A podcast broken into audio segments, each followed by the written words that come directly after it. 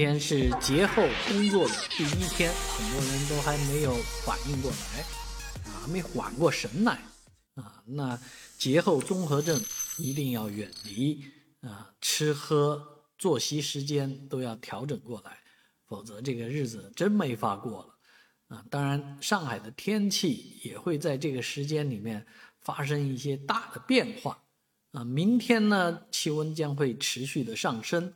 啊，温度会高到二十四摄氏度，这是挺可怕的。